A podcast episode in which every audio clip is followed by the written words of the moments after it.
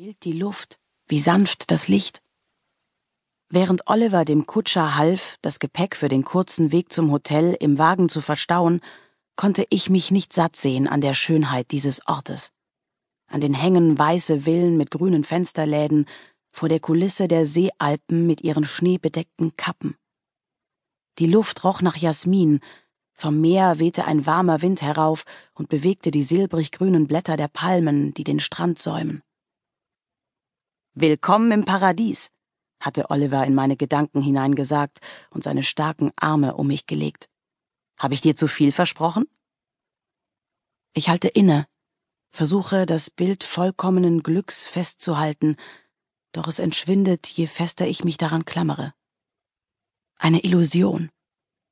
Die Realität war damals schon eine andere, nur hatte ich das nicht erkennen wollen. Ich trete ans Fenster und sehe hinaus auf den Hügel, wo sich ein Gebäude über die Stadt erhebt. Reglos, düster, der Name in großen Lettern wie eine Warnung weit sichtbar aufgemalt.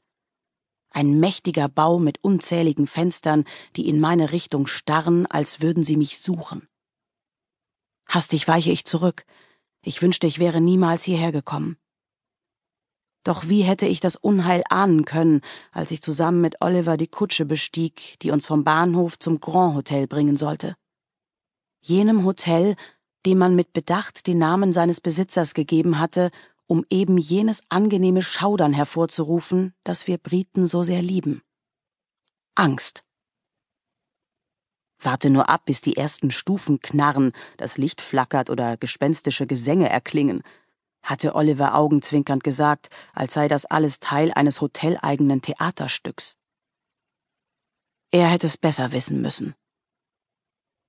Von der Straße schallt Lärm herauf, ein Rufen, auch auf Englisch. Ich spähe durch die Scheiben, sehe einige Polizisten, die unter dem Fenster vorbei hasten. Der ganze Ort scheint auf den Beinen. Bestimmt suchen sie nach mir. Ich bete, dass Sie dem jungen Mann nicht begegnen, der mir dieses Zimmer hier gegeben hat, und dass er und seine Schwester über meinen Aufenthaltsort Stillschweigen bewahren. Die Art, wie er sich um mich sorgt, gibt mir die Illusion, hier sei ich sicher. Aber irgendwann wird er beginnen, Fragen zu stellen und Geld für seine Gastfreundlichkeit einfordern. Irgendwann wird er erfahren, wen er hier beherbergt. Und dann ich merke, dass ich zittere. Die Zeit rinnt mir zwischen den Fingern hindurch, als wolle sie fliehen. Ich weiß, ich kann das Unheil nur aufhalten, wenn ich die Zusammenhänge verstehe. Was habe ich übersehen? Habe ich überhaupt etwas übersehen? Bilder und Gefühle drängen in einer ungeordneten Flut in meinen Kopf und verlangen sortiert zu werden. Bin ich in Gefahr? Oder bin ich selbst die Gefahr?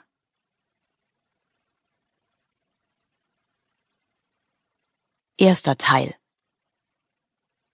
Freitag, 17. März 1899. Eine Woche zuvor. Nie werde ich den Moment vergessen, als ich nach tagelanger Fahrt aus dem Zug stieg.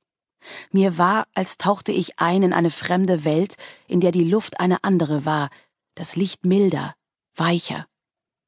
In den 21 Jahren meines bisherigen Lebens war ich nicht über die Grenzen Englands hinausgekommen, und so hatte ich ununterbrochen aus dem Fenster sehen müssen, als sich der Mediterranee-Express der italienischen Küste näherte und erst Cannes, Nizza, Monte Carlo, dann Menton und Ventimiglia passierte.